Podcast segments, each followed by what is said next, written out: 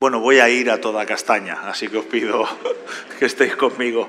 Hace, hace, unos, hace unos años, hacia las nueve de la noche, que es una hora muy inusual, eh, alguien picó a la puerta de mi casa y vi a esta chica sonriente que empezó a hacerme una serie de preguntas eh, para poder evaluar mis conocimientos sobre la gente en riesgo de exclusión social, la gente pobre y la gente malnutrida que hay en el mundo. Y ya como no nos hemos caído de la parra y no hemos nacido ayer, pues ya me di cuenta desde el primer minuto que, eh, estaba buscando eh, un donante.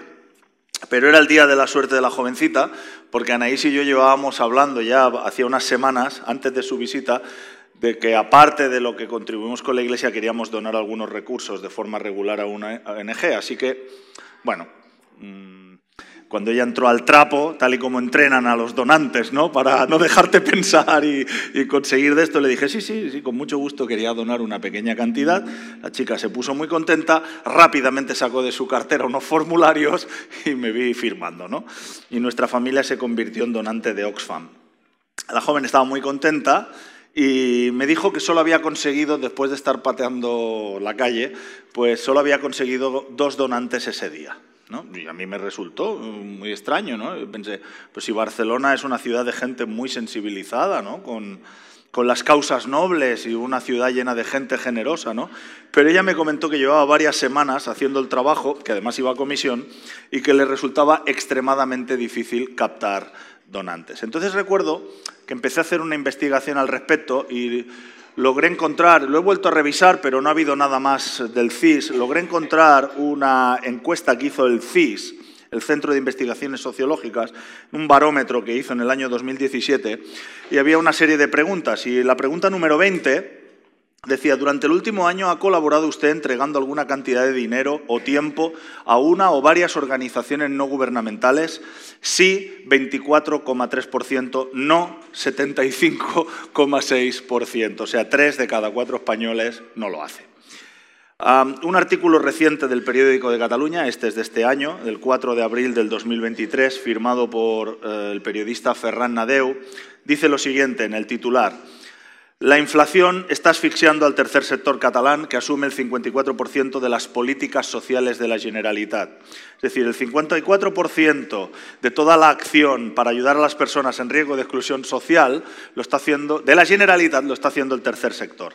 La Confederación del Tercer Sector denuncia que en 2022 afrontó un sobrecoste de casi 300 millones para mantener abiertos los servicios públicos y reclama un plan de ayudas. Además, casi cuatro de cada diez entidades sociales han cerrado el año en números rojos y un 5% prevé clausurar servicios de atención a las personas más vulnerables. Esta es la realidad actual. Pero lo que me interesa es que si hacemos caso de estos datos y lo extrapolamos, en primer lugar estamos acostumbrados a que sea el Estado el que solucione los problemas de las personas. Pero cuando el Estado mira hacia otro lado, por lo que pasa, por lo que sea, ah, los problemas siguen ahí. Podemos llegar a la conclusión, en segundo lugar, que los 5 millones de personas del área metropolitana de, de Barcelona ni experimentan ni son agentes regulares de generosidad. Y me refiero a una generosidad extraordinaria que sale fuera del ámbito de tu familia o de, tus más, de las personas más cercanas y allegadas a ti. Uno de los valores que queremos que sea parte integral de las personas que forman parte de, esta familia eclesial, de la familia de la viña, es generosidad. Generosidad con su tiempo y generosidad económica hacia la Iglesia y hacia las personas en riesgo de exclusión social. Me gustaría invitaros a leer un texto que es muy contundente, que se encuentra en la segunda carta que escribió el apóstol Pablo a la iglesia de Corinto, en el capítulo 8. Vamos a leer los primeros seis versos, y lo tenéis ahí. Hermanos míos, quiero contaros cómo Dios ha mostrado su amor y su bondad a las iglesias de la región de Macedonia. Estas iglesias han pasado por muchas dificultades, pero son, están muy felices. Son muy pobres, pero han dado ofrendas como si fueran ricas. Os aseguro que dieron todo lo que podían y aún más de lo que podían. Y no lo hicieron por obligación, sino que quisieron hacerlo.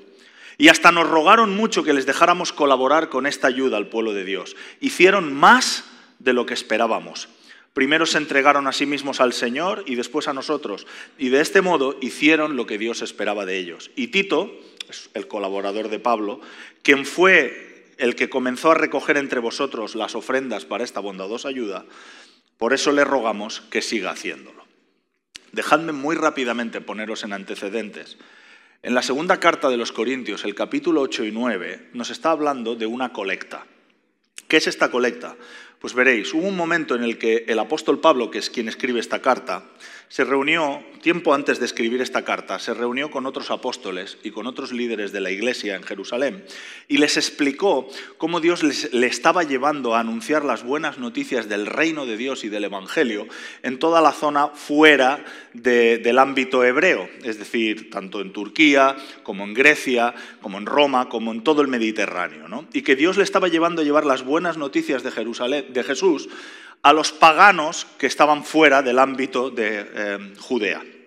Los líderes de la iglesia se quedaron alucinando con esta idea de Pablo y estaban encantados de escuchar todos estos informes de nuevas iglesias siendo plantadas y de todas estas personas desconocedoras del mensaje de Cristo recibiendo a Cristo y le dicen que adelante, aceptamos toda la comisión que Dios ha puesto en tu vida y, te encomendamos para que lo sigas haciendo. ¿no? Y eso queda reflejado en otro libro de la Biblia, en una carta que Pablo escribe a, la iglesia de Galacia, a los Gálatas, en el capítulo 2, los versos 8 y 10, dice, fue Dios mismo quien envió a Pedro como apóstol para los judíos y a mí como apóstol para los que no son judíos Santiago, Pedro y Juan, que eran considerados los líderes más importantes de la Iglesia, se dieron cuenta de ese privilegio que Dios me había dado.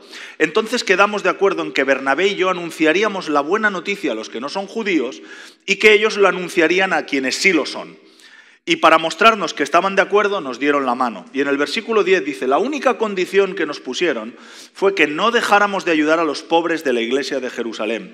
Y eso es precisamente lo que he estado intentando hacer. Así que Pablo empieza a hacer una colecta entre las iglesias de los gentiles, los que no son judíos, para ayudar a los pobres judíos de Jerusalén. Y bueno, hay muchas razones por las que había muchas eh, personas pobres, muchos cristianos pobres en, en, Jerusalén. Los estudios mencionan que hubo una serie de malas cosechas que afectaron Judea en aquellos tiempos, pero también hay que añadirle que como resultado de seguir al Mesías, Muchos de ellos eran boicoteados por sus propios conciudadanos, que los consideraban gente que estaban completamente fuera de la sociedad y muchos de ellos experimentaron pobreza y persecución.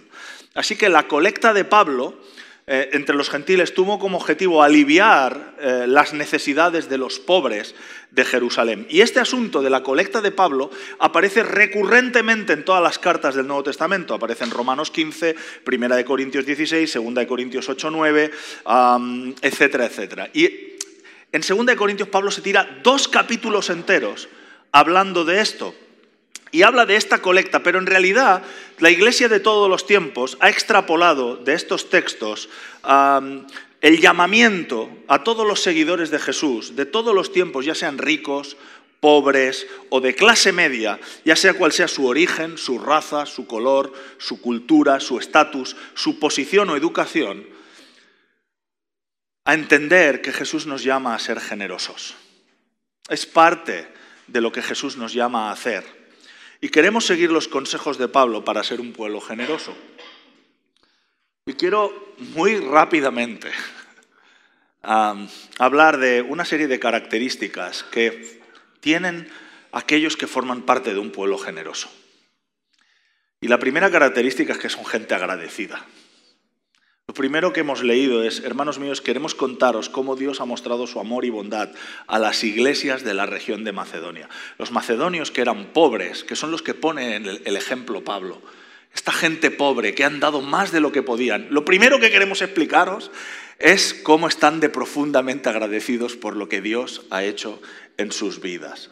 En otras versiones y traducciones, amor y bondad es traducido por gracia.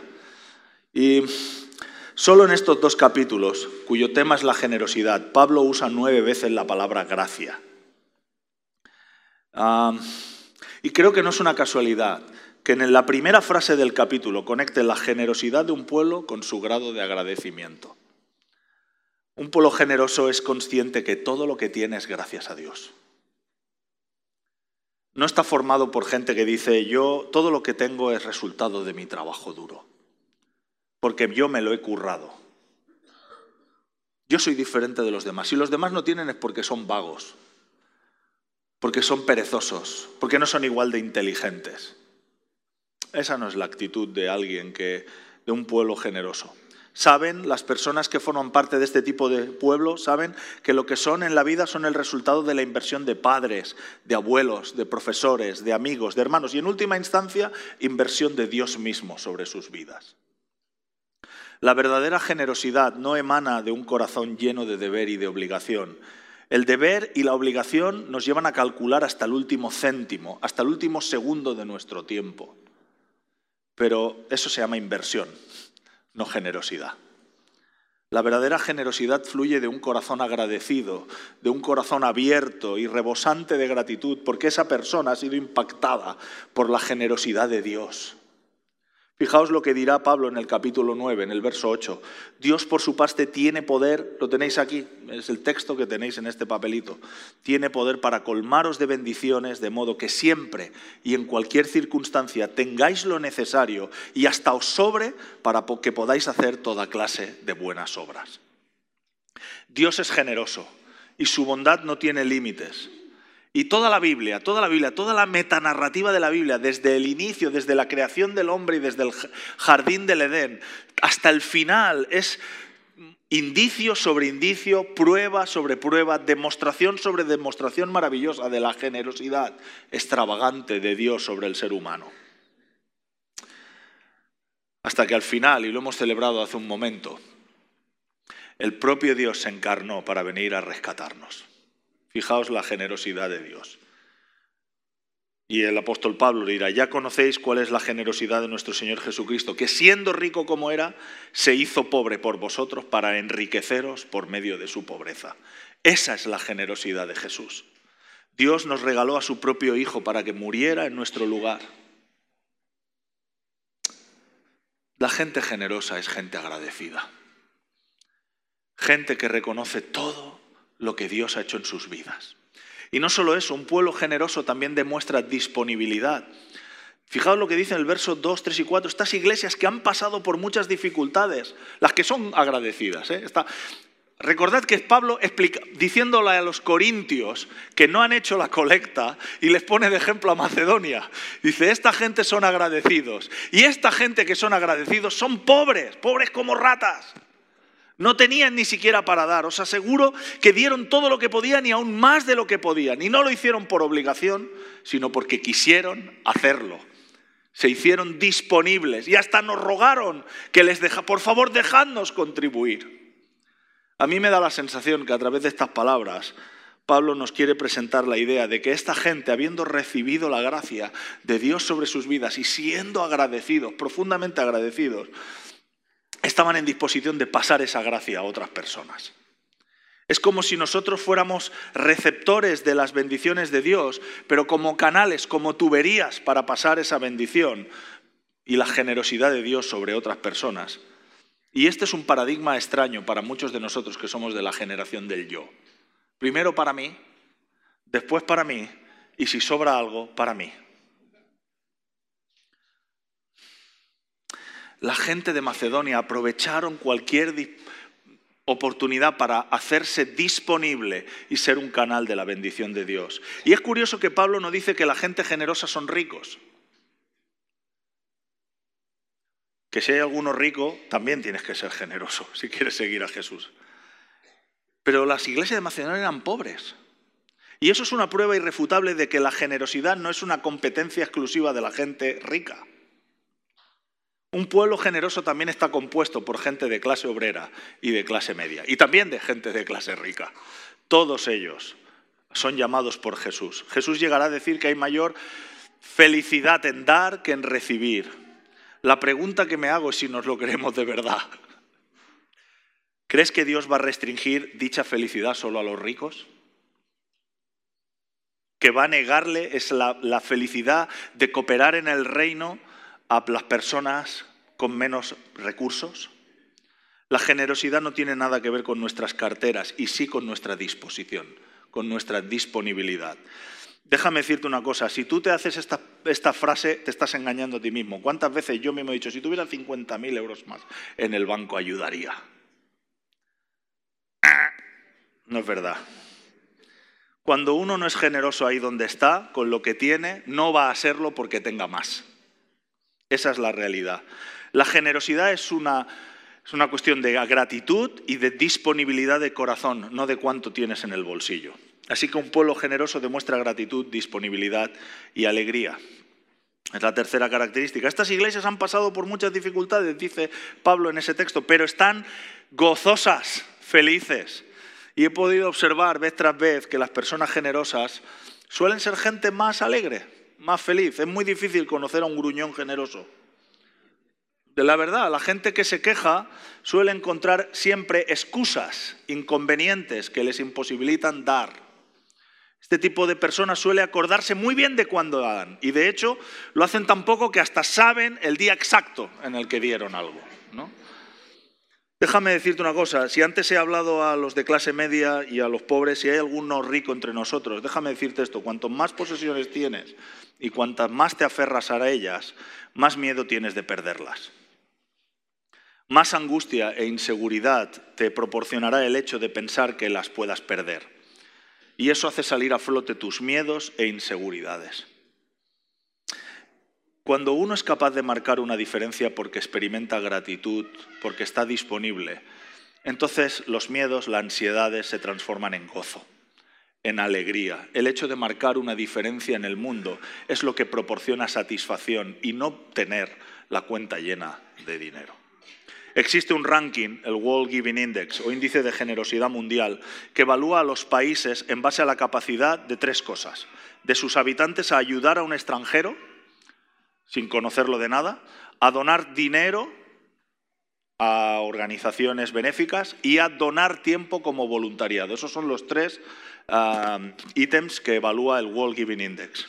Los cinco primeros puestos son para primero Indonesia, segundo Kenia, tercero Estados Unidos, cuarto Australia, quinto Nueva Zelanda. son en el 2022 esos son los cinco primeros países. Hay 119 países. ¿Dónde diríais que está España? No, menos paséis tanto, pero...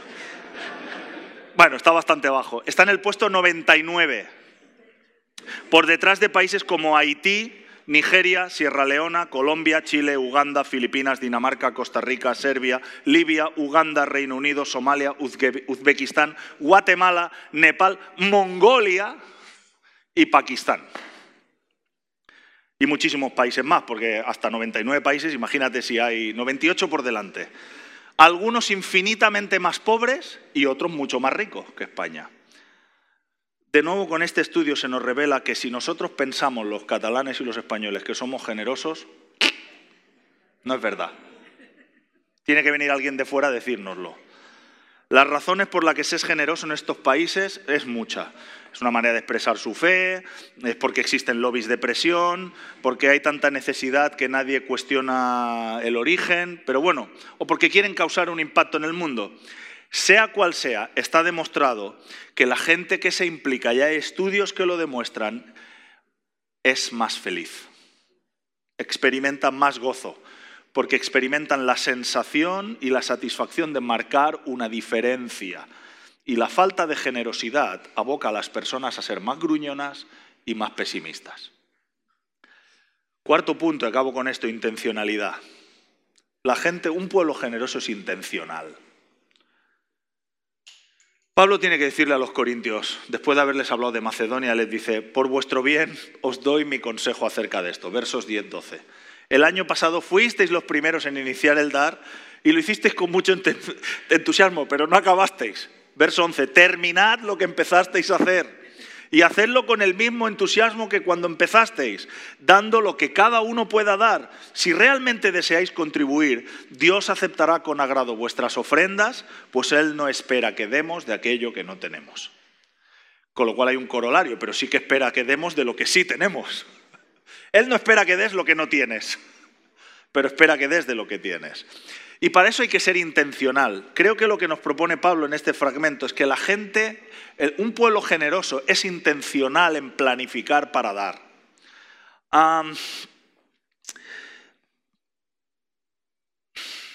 la gente generosa planifica de forma intencionada cómo, cuándo y cuánto va a dar. Y creo que hay muchas personas barcelonesas y muchos aquí que como buenos hijos de nuestro tiempo, de nuestra época, jamás nos hemos sentado a, crear o diseñar un plan de nuestra generosidad. Somos estimulados emocionalmente cuando llega el gran recapta o cuando se produce la maratón de TV3 ¿no? Y entonces todos corremos, bueno, todos no, pero muchos corren, ¿no? Y vamos a donar algo, ¿no? Pero no somos verdaderamente intencionales en organizar nuestra economía personal para desarrollar una cultura de generosidad en nuestras vidas. Por lo cual, me viene a la mente este famoso refrán español, salida de corcel, frenazo de burro, ¿no? Salimos corriendo, claro que sí, nos emocionamos y yo voy a contribuir y tal, y luego con nuestro dinero, en nuestro tiempo, mm, se va deshaciendo, ¿no? se va deshilachando todas nuestras buenas intenciones, porque no somos intencionales. Leí un estudio hace años, no recuerdo dónde lo leí, pero un estudio hecho sobre las iglesias de Reino Unido, eh, donde decían que las personas que asisten a las iglesias de Reino Unido que se han propuesto y que llevan a cabo dar una décima parte de sus ingresos regularmente para el avance del reino de Dios, hicieron un análisis y, se desprendía que solo un 25% en las iglesias de Reino Unido lo hacían. ¿Vale? Y de ese 25% de los asistentes a las iglesias de Reino Unido que daban el diezmo, 4 de cada 10 estaban libres de deudas. Y 8 de cada 10 no tenían necesidad de usar la tarjeta de crédito para llegar a final de mes porque eran personas intencionales que planificaban cuánto iban a dar y cómo iban a gestionar sus recursos. En cambio, del 75% restante, de los que no diezmaban, uno de cada diez solo estaba libre de deudas, solo uno de cada diez estaba libre de deudas y solo cuatro de cada diez no tenían necesidad de recurrir a la tarjeta de crédito para llegar a final de mes. Así que la generosidad es un estilo de vida que se aprende, se perfecciona, se planifica y se trabaja con la ayuda del Espíritu Santo. Es una elección intencionada que no se genera espontáneamente. Y por último, un pueblo generoso es un pueblo que tiene fe. Es un pueblo que manifiesta fe. Pablo dirá al final, en el capítulo 9, 2 Corintios 9, tened en cuenta esto, quien siembra con miseria, miseria cosechará, quien siembra a manos llenas, a manos llenas cosechará. Dé cada uno según le dicte su conciencia, pero no a regañadientes o por compromiso, porque Dios ama al que da con alegría. Dios, por su parte, tiene el poder para colmaros de bendiciones, de modo que siempre y en cualquier circunstancia tengáis lo necesario y hasta os sobre para que podáis hacer toda clase de buenas obras. Así lo dice la Escritura, repartió con largueza los necesitados y su generosidad permanece para siempre. El que proporciona semilla al sembrador y pan para que coma, os proporcionará también y hará que se multiplique vuestra simiente y que crezca el fruto de vuestra generosidad. Colmados así de riqueza, podréis repartir con total liberalidad que por mediación nuestra redunde en acción de gracias a Dios. Un pueblo lleno de personas generosas irremediablemente experimenta el poder de Dios para suplir a través de ellos o de forma sobrenatural a las necesidades de la gente de su entorno. Y por consiguiente su fe crece, porque experimentan a Dios y experimentan ser los canales que Dios usa para bendecir a las personas. ¿Cuántas veces hemos escuchado historias de personas generosas y Dios haciendo más y dejando con la boca abierta a los implicados? Y haciendo crecer la fe. Y no solo eso, ah, no solo los generosos han sido receptores de más bendiciones de Dios para seguir siendo liberales, sino que además han, han hecho que otros crean y su fe aumente. Acabo aquí. Queremos ser un pueblo generoso, disfrutar cuando se llena nuestro corazón de alegría a medida que somos usados por Dios. Y queremos seriamente planificar el dar y mantenernos con fe dando, sabiendo que Dios va a impactar a esta ciudad, por lo menos este barrio, a través de la generosidad de las personas que estáis aquí. Y una de las razones por las que decidimos establecernos en la confluencia de los barrios del Poblenou y Besós fue porque sentimos claramente, Marc, que fue quien inició todo este proceso de alquilar este lugar cuando parecía una locura, ¿verdad, Mark? Sintió claramente el llamamiento de traer el reino de Dios a estos barrios. Y sentimos que Dios nos invitaba a colaborar con Él para traer su justicia, su compasión y la transformación que Dios quiere que opere, que emana de su corazón para toda esta gente. Y una de, las formas en la que lo estamos llevando a cabo es a través de varios proyectos. Dos ya están en funcionamiento, el Banc y el Spy de Deuras. Es un espacio, Spy de Deuras es un espacio gratuito orientado a acompañar a niños y niñas con dificultades de aprendizaje. Y estamos desarrollando un ambiente acogedor, favorable, para ayudarles a adquirir hábitos de estudio que en su casa no tienen y que sus papás, la mayoría de ellos uh, pakistaníes, no pueden, ni siquiera saben hablar el catalán. ¿no? Algunos de los asistentes son derivados de servicios sociales del ayuntamiento y creo que la inmensa mayoría forman parte de familias de inmigrantes, ¿no? Bueno, estamos haciendo esto por ellos. Y además, a partir de septiembre, iniciamos un programa en colaboración con Agape Más, un servicio de duchas para personas en situación sin hogar. Y es por eso que estamos inmersos en todas las reformas del anexo. Por eso no hay desayunos y si pudieseis ver, que no podréis pasar ahora, veríais que está todo patas arriba. ¿no? Llevar a cabo este maravilloso proyecto requiere de la generosidad de muchas personas. Y os invitamos a todos los presentes a arriesgaros a preguntarle a Dios cuál es vuestro papel para llevar a cabo todo esto que Dios nos está llamando a hacer. He pedido a Pau que ponga unas fotos. Quiero que veáis cómo era este local hace años.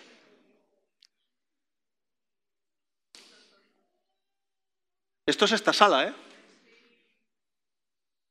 Esto es el anexo. Donde está la cocina y todo esto. ¿eh? Estos son los primeros baños de allí, los que queremos reformar. Os hacéis una idea, ¿no? De toda la inversión, de todo el esfuerzo, de todo el sacrificio que ha habido para poder extender el reino de Dios en esta parte de la ciudad. Vamos a hacer una cosa y acabamos. Me gustaría que cierres tus ojos ahí donde estás. Y quiero hacerte dos preguntas y vamos a dejar un minuto de silencio. La primera es, ¿qué de estas cosas te hace falta a ti para crecer en generosidad? ¿Te hace falta más gratitud?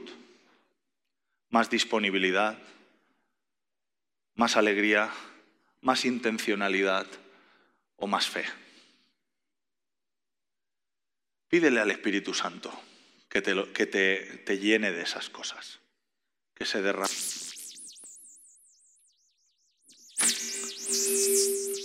Y la segunda y la segunda cosa que me gustaría que pensaras en este minuto de silencio es, ¿qué puedo hacer para ayudar en estas reformas que estamos haciendo? Puedes realizar un donativo. En este papel tienes los números de cuenta. Puedes cooperar con el equipo de diseño. Pili Giraldo y todo el equipo de diseño necesitan manos para pintar, diseñar.